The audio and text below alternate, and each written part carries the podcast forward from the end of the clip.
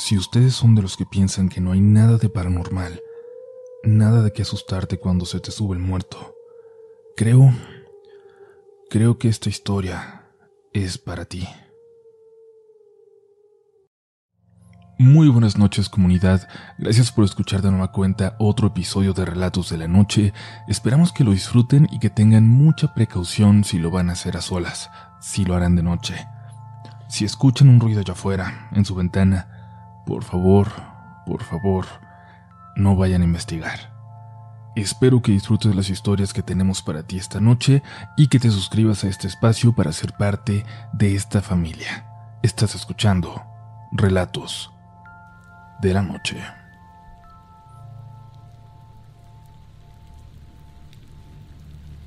Si ustedes son de los que piensan que no hay nada de paranormal, nada de que asustarte cuando se te sube el muerto, creo, creo que esta historia es para ustedes. Cuando tenía 10 años mi mamá trabajaba en un restaurante que varios días a la semana le hacía salir pasadas de las 3 de la mañana. Como no me quería dejar sola en casa, le pidió ayuda a una vecina, doña Clarita, una señora de toda su confianza, pero cuya casa siempre me había dado miedo. Y no solo a mí, a todos mis amigos de esa calle, esa casa les aterraba. Yo intenté perder ese miedo, antes ni siquiera me gustaba acompañar a mi mamá cuando se ponía a platicar con doña Clara, pero ahora tenía que quedarme con ella tres o cuatro veces a la semana. Lo peor fue que empecé a tener parálisis del sueño ahí. Se me subía el muerto todas las noches en que me quedaba a dormir en su casa. Se lo tuve que contar a mi mamá, y es que siempre era lo mismo, siempre pasaba de la misma forma. A cierta hora, cuando más profundamente dormida estaba en la sala de doña Clarita, algo me despertaba de pronto.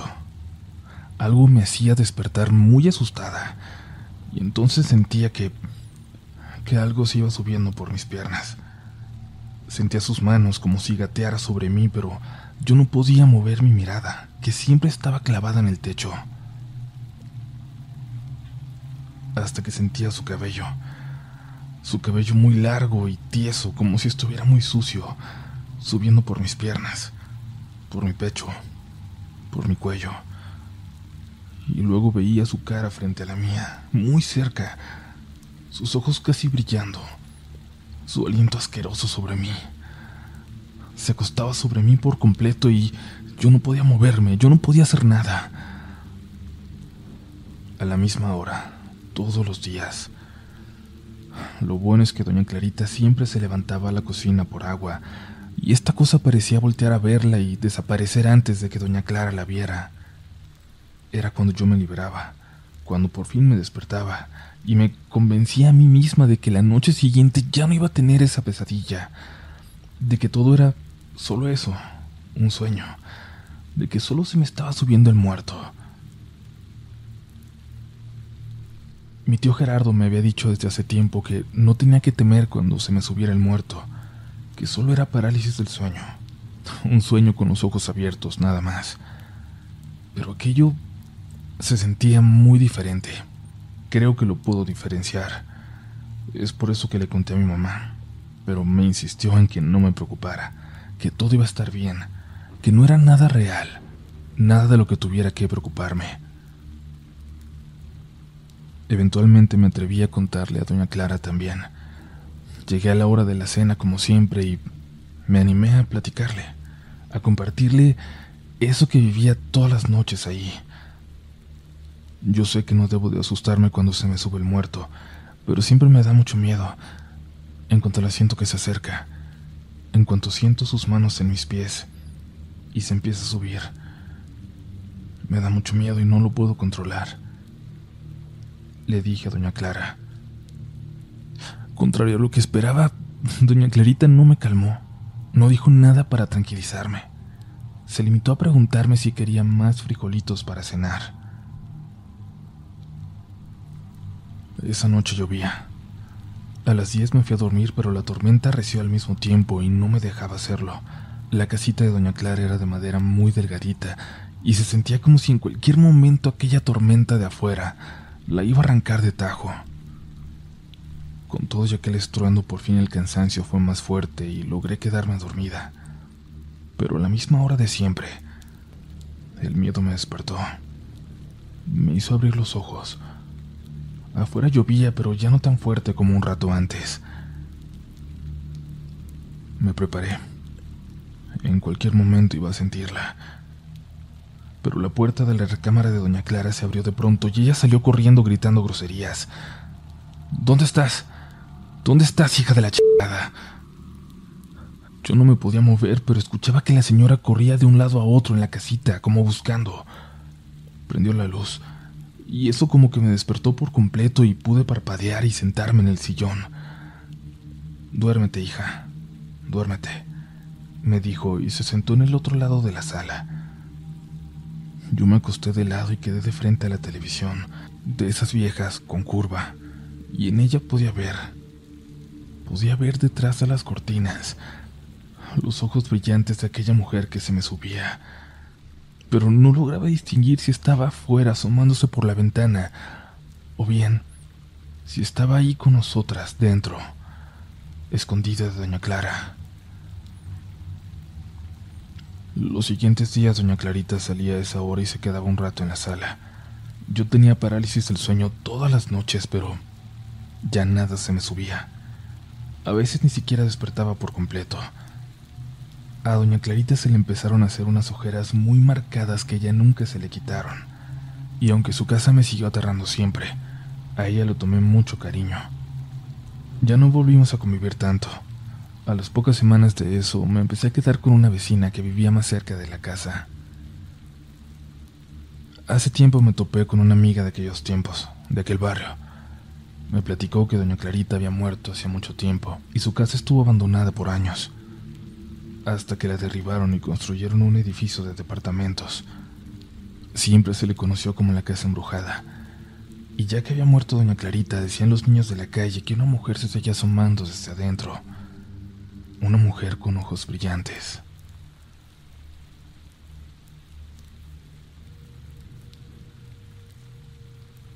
Hola a toda la comunidad de Relatos de la Noche. Esta historia no es precisamente mía, más bien de mi mamá, y me gustaría que permaneciera anónima. Mi mamá es muy aficionada a su programa y desde hace tiempo ya me había pedido que les compartiera su experiencia. Hoy por fin, aquí está. Yo no he tenido vivencias paranormales, o al menos no que yo recuerde. Cuando tenía cuatro años vivíamos con mi familia paterna en una casa de estructura muy vieja situada en el Estado de México. La verdad, de ese lugar siempre me ha dado miedo un ventanal frente a las escaleras que da al primer piso. Está justo al lado del cuarto donde en aquel entonces dormíamos mi mamá, mi papá y yo. Una tarde en que solo estábamos en esa enorme casa mi madre y yo, mi prima y mi abuela habían salido a comer y mi papá como siempre trabajando desde muy temprano. Eran ya como las siete de la tarde cuando estaba totalmente oscuro. Comenzó a llover. Mi mamá preparó algo para la merienda, pero se fue la luz, como era común cuando llovía, y subimos a nuestro cuarto. Teníamos solo una ventana ahí, pero era suficiente para que nos entrara algo de luz de afuera y no estuviera absolutamente oscuro como en el resto de la casa. Mi mamá cerró bien la ventana desde ahí se veía con claridad lo intenso de la lluvia. Mamá salió al baño. Me dijo que me quedara ahí. Dejó la puerta entreabierta, pero cuando iba a entrar al baño vio de reojo una sábana blanca que pasó por enfrente de una ventana al final del pasillo, una que daba al patio trasero. Se le hizo raro, pero ahí no pensó en nada extraño. Quizás solo se lo había imaginado. Pero después de salir del baño, vio algo en el ventanal de las escaleras. Había una mujer con la piel como si estuviera podrida, vestida de blanco y con un cabello tan largo que iba más allá de sus pies. Pero era imposible que alguien estuviera ahí. Para estar frente a ese ventanal, tenía que haber estado colgada o flotando. Por el miedo de aquella aparición, mi mamá no se podía mover, y lo único en lo que pudo pensar es que aquello era una bruja y en que yo estaba ahí, sola en el cuarto. Cuando corrió hacia mí, cuando quiso entrar, la puerta de la habitación estaba cerrada y parecía como si alguien la detuviera por dentro. Mi mamá empezó a forcejear, a tocar la puerta con fuerza, a decirme desesperada que le abriera, por favor. Hija, mi amor, abre. Abre la puerta, por favor. Forcejeó por casi dos minutos hasta que escuchó la puerta que daba a la calle. Alguien había llegado, y en cuanto escuchó aquel portazo, la luz regresó y la puerta se abrió en ese mismo instante. Mi prima y mi abuela entraron corriendo protegiéndose de la lluvia. Mi papá venía apenas detrás de ella, se las alcanzó a ver cuando llegaban. Era como si por alguna razón no hubieran podido llegar antes. Mi mamá dice que cuando pudo entrar al cuarto yo estaba muy, muy dormida, como desmayada, que tenía la mitad del cuerpo en el colchón que teníamos en el piso y la mitad en el suelo. Me dijo... me dijo que la ventana estaba abierta. Me abrazó y me despertó. Dice que yo no me veía espantada, que me desperté tranquila como si hubiera tenido un sueño placentero, como si nada. Ella se puso a llorar, y al escucharla subieron rápido al cuarto mi prima y mi papá. Después de lograr calmarse, les terminó contando todo. Yo no recuerdo nada de esto. La verdad es que mi mamá no es la clase de persona que se asusta fácilmente. Es una mujer muy valiente. Y es por eso que me sorprende la seriedad y el miedo en sus ojos cuando me lo contó la primera vez. Aquella vez que conocí esta historia.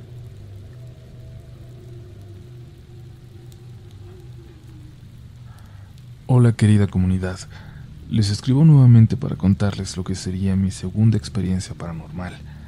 La primera lleva varios años ya, unos 10, pero esta, esta es mucho más vívida y reciente. Todo empezó, siento yo, cuando volví a obsesionarme con lo paranormal hace poco. Había descubierto su canal y me hice adicto a escuchar más y más historias. No solo eso, Veía películas y sentir el miedo o la emoción se estaba volviendo adictivo. Creo que ustedes mejor que nadie me entenderían. El problema es que cuando comenzó esto yo no sabía diferenciar entre entretenimiento y sugestión. Me hice bastante paranoico. Me asustaba fácil y empecé a temerle a la oscuridad. Pensaba, ¿quién me dice que a mí no se me va a aparecer algo ahorita? En mi propia casa, por ejemplo. Yo soy mexicano pero vivo en Brasil. Recientemente me independicé, pero cuando esto ocurrió vivía con toda mi familia, mis padres y mis dos hermanas. Hace unos meses atrás habíamos presenciado algo bastante extraño. Recuerdo que estábamos en la sala, algunos trabajando y otros viendo tele como siempre, cuando de repente una taza empezó a moverse sola en la cocina.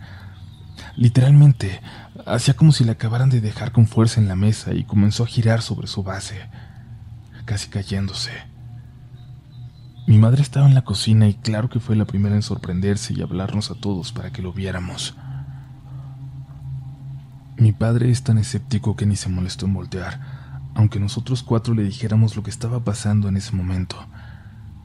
Eso fue lo más evidente hasta ese día.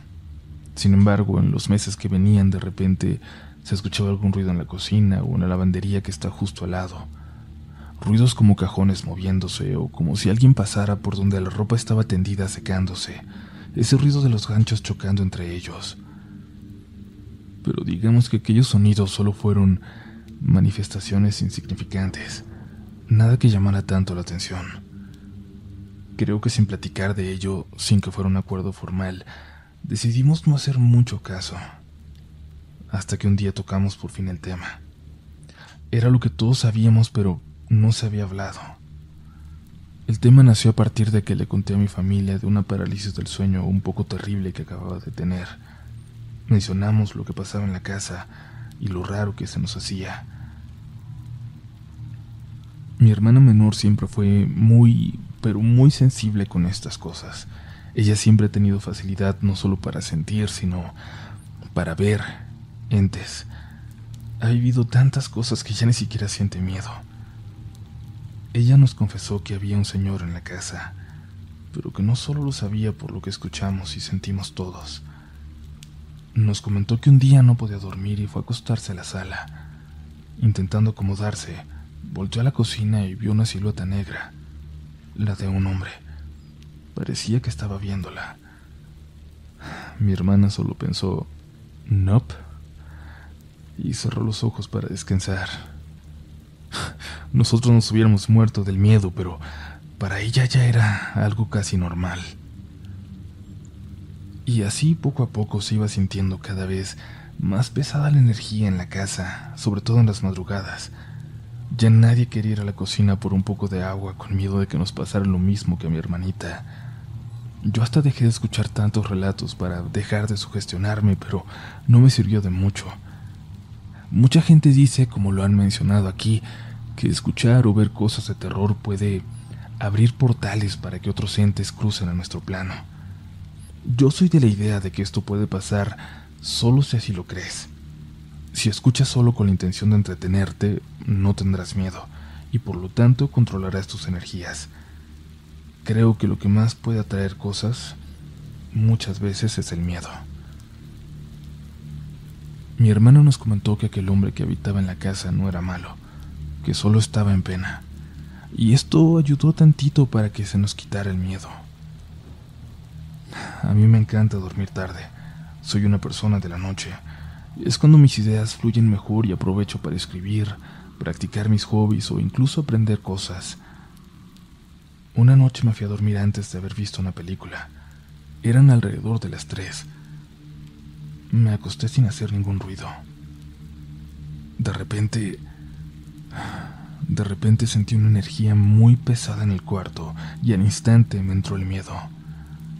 No sé por qué, pero sabía que había algo ahí, conmigo, observándome desde muy cerca. Segundos después empecé a escuchar una respiración enfrente de mi cama. Era como de una persona adulta. Quise pensar que había sido la de mi padre, pero era imposible. Mi papá ronca casi todas las noches y aún así me era muy difícil escucharlo desde mi cuarto. No tenía sentido, pues claramente esta respiración venía de ahí, apenas a un par de metros de mí. Estaba ahí, perdido en la oscuridad. No podía verlo, pero su presencia era clarísima. Me bloqueé un rato. Estuve paralizado rezando contra el mal sin parar por varias horas. Ni siquiera pude dormir. No solo se escuchaba su respiración, sino ruiditos. Ruidos de que se estaba moviendo alrededor del cuarto. Por el espacio tan chico que hay, podría decir que prácticamente él estaba rodeando mi cama, rodeándome a mí a tan solo unos centímetros. Pensé en ir con mis padres, claro, avisarle a alguien, pero tenía sentido que lo enfrentara yo, a pesar del miedo. Sentí también que no podía permitir que me asustaran en mi cuarto, en mi propio espacio, a donde voy para sentirme seguro y descansar. Esa fue otra buena razón para no ceder, para no salir corriendo de ahí. Pensé, me voy a enfrentar a ti, sea esperar a que te vayas o acostumbrarme al miedo. Pero no me vas a sacar de mi propio cuarto. Este espacio es mío. Así estuve por varios días. Fueron unos tres o cuatro seguidos de literalmente no dormir más que unos cuantos minutos, y eso porque mi cuerpo no aguantaba más. Pero si por mi conciencia fuera, no hubiera dormido. Estuve escuchándolo ahí, caminando, moviendo cosas, y respirando cerca de mí por varias horas, por varias noches, varios días. Me acostumbré tanto que empecé a hablarle. Le decía que ya estaba muerto, que, que yo iba a pedir por el descanso de su alma. Y así poco a poco me fui acostumbrando y al mismo tiempo hartando. Bendije mi cuarto y toda la casa con mi familia con agua bendita. A partir de eso desapareció un par de semanas. Después volví a sentirlo, pero no sé cómo decirlo. Como si yo tuviera menos pena. Cuando empezaba a rezar me agarraba y apretaba la pierna. Lo sentía clarito. Era como si viniera a pedirme mis oraciones. Creo que yo era el único de la casa que pedía por él y su descanso, y cuando mi oración se intensificaba, su presencia también. Simplemente lograba sentir que estaba haciendo lo correcto. Cuando intentaba ignorarlo era peor. Hacía cosas que me asustaban más. Una vez hice como si no lo sintiera, como si él no estuviera ahí, y me arrancó un gorrito de las manos y lo tiró al piso. Repito, yo nunca pude ver a este hombre, pero siento que lo conocí, lo sentí.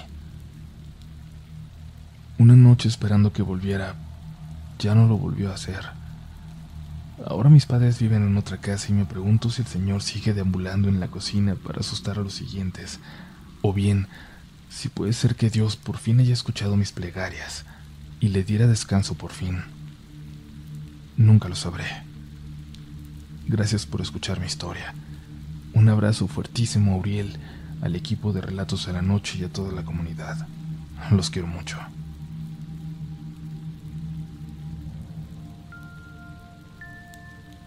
Espero que sigan por aquí porque aún quedan historias esta noche.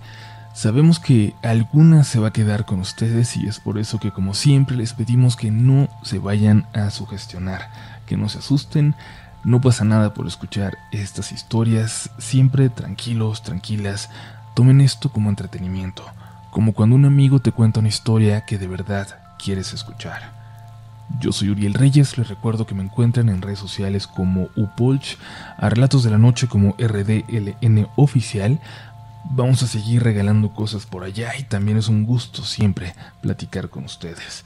Pero por ahora es momento de continuar con este episodio. Es momento de seguir escuchando relatos de la noche.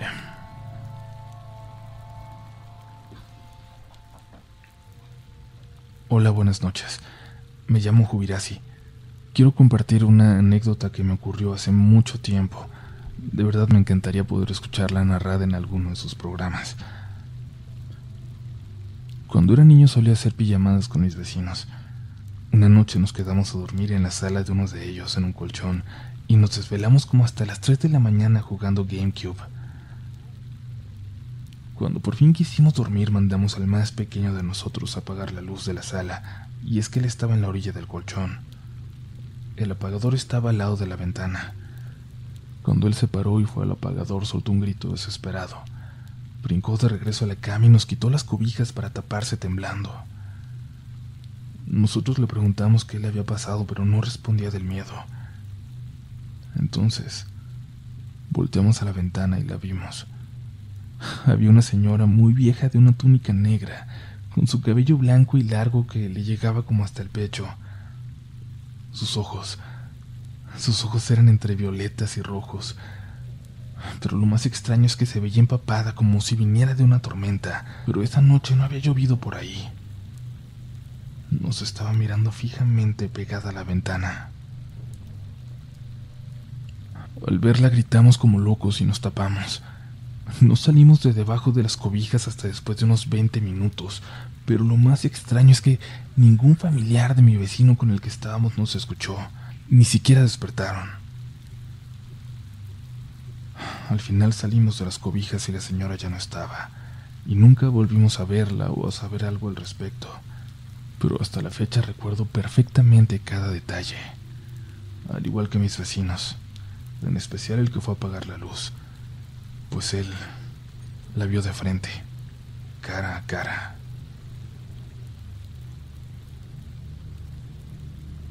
El pueblo donde son mis papás está cerca de un espacio de mucho valor arqueológico.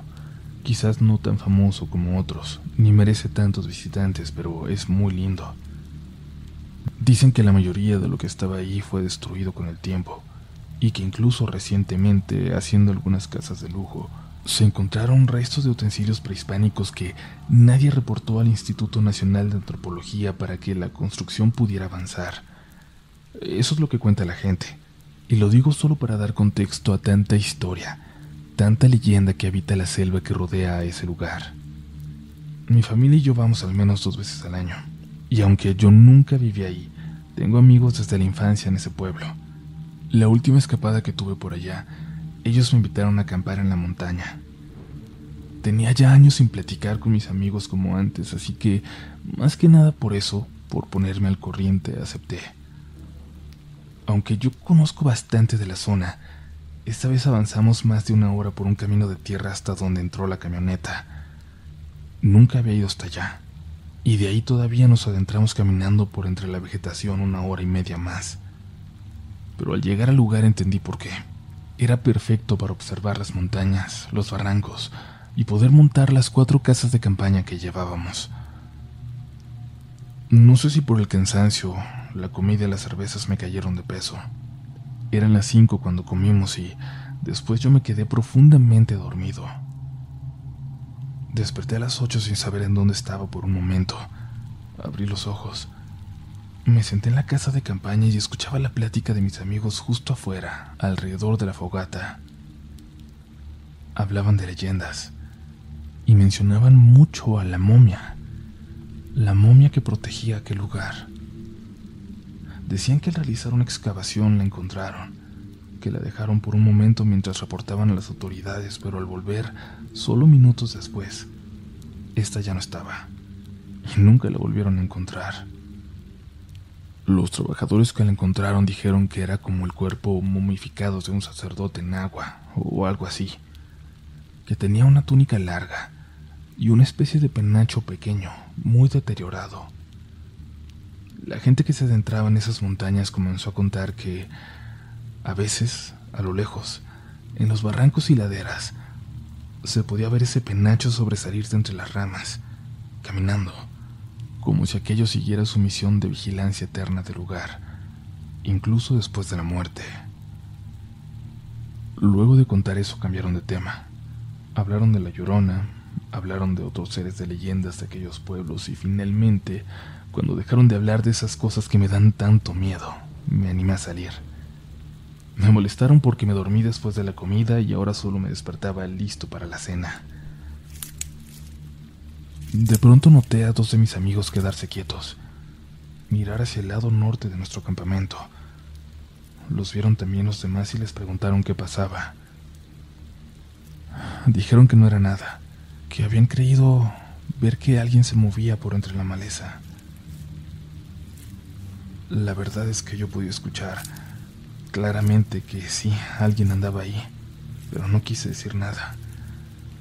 Todos nos quedamos alertas, pero era imposible que alguien estuviera ahí, o al menos que fuera un ladrón. Estábamos en medio de kilómetros de selva. No había nada cerca.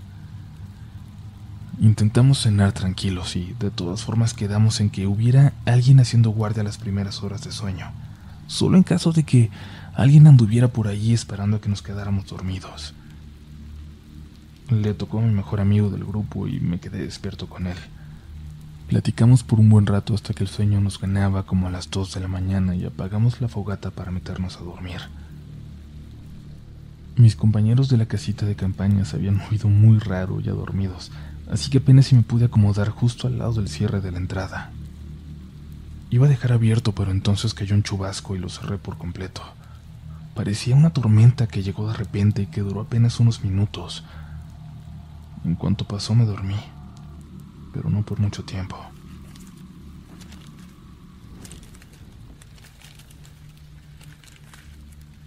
Me despertaron un rato después los pasos de alguien que caminaba entre las casitas. Le pregunté a mi amigo susurrando si seguía despierto, pero no. Yo era el único que había despertado. No tenía duda, alguien estaba caminando al lado de nuestras casas de campaña. Cuando escuché como que se alejaba, intenté abrir el cierre de la puerta para ver quién era. Pero hizo más ruido del que pensé que iba a ser y lo solté. Apenas pude abrir unos 4 o 5 centímetros, pero como estaba acostado al lado, alcanzaba a ver por ahí un poquito del piso a nuestro alrededor, del piso de afuera. Lo que sea que estaba afuera lo escuchó y caminó entonces hacia donde yo estaba, hacia nuestra casita. No sé si era miedo, si era el sueño, si eran las historias que había escuchado y la sugestión que me habían provocado, pero... Pero pude ver unos pies allá afuera, como si estuvieran en huesos, como si la piel apenas los cubriera. Solo vi los pies y un poco de manta vieja que parecía vestir a aquella persona. Me quedé quieto, callado. Intenté contener mi respiración. Estaba a punto de soltar el aire cuando por fin vi que se alejó. Como pude, empecé a sacudir la pierna de mi amigo para despertarlo. Le dije lo que acababa de pasar y me contestó que seguramente era algún animal nada más, que me durmiera. Y lo intenté. Les juro que lo intenté. Dejar de pensar en eso o pensar que había sido un animal, pero no. No pude. Tomé mi lámpara y abrí la casita. Salí. El chubasco fue fugaz, pero había dejado hasta unos charcos alrededor. Y había algo muy notorio. Las huellas de alguien. Las huellas de alguien descalzo que anduvo por todo nuestro campamento. Le dije a mi amigo para que saliera conmigo a ver. Lo hizo y nuestras voces despertaron a los demás. Imagínense un grupo de tipos que iban a divertirse, acostumbrados a pasar la noche en la naturaleza. Ahí, asustados como niños al ver las huellas de, de algo que no alcanzaban a comprender. Uno de ellos logró seguir las huellas hasta el barranco. Ahí se perdían. Lo curioso es que teníamos una hielera, teníamos cosas de valor que no tocaron. De verdad, parecía que solo habían ido a vigilarnos, y yo no quería siquiera tocar el tema de aquella leyenda que había escuchado cuando estaba despertando horas atrás. Nadie la mencionó. No sé si porque en realidad pensaban que había sido una persona en medio de aquellas montañas, o porque les aterraba demasiado el siquiera mencionar esa posibilidad en voz alta.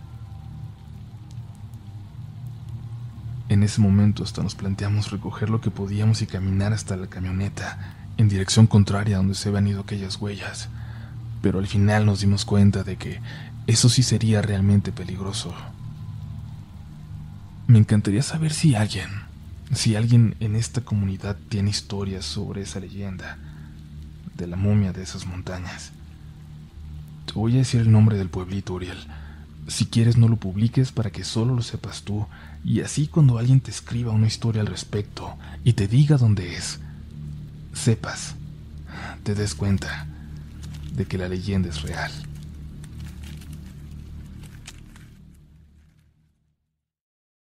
¿Quieres regalar más que flores este Día de las Madres? The Home Depot te da una idea. Pasa más tiempo con mamá plantando flores coloridas, con macetas y tierra de primera calidad para realzar su jardín. Así sentirá que es su día todos los días. Llévate tierra para macetas Bigoro por solo $8.97 y crece plantas fuertes y saludables dentro y fuera de casa. Recoge en tienda y sigue cultivando más momentos con mamá en The Home Depot. Haces más, logras más. Más detalles en homedepot.com diagonal delivery.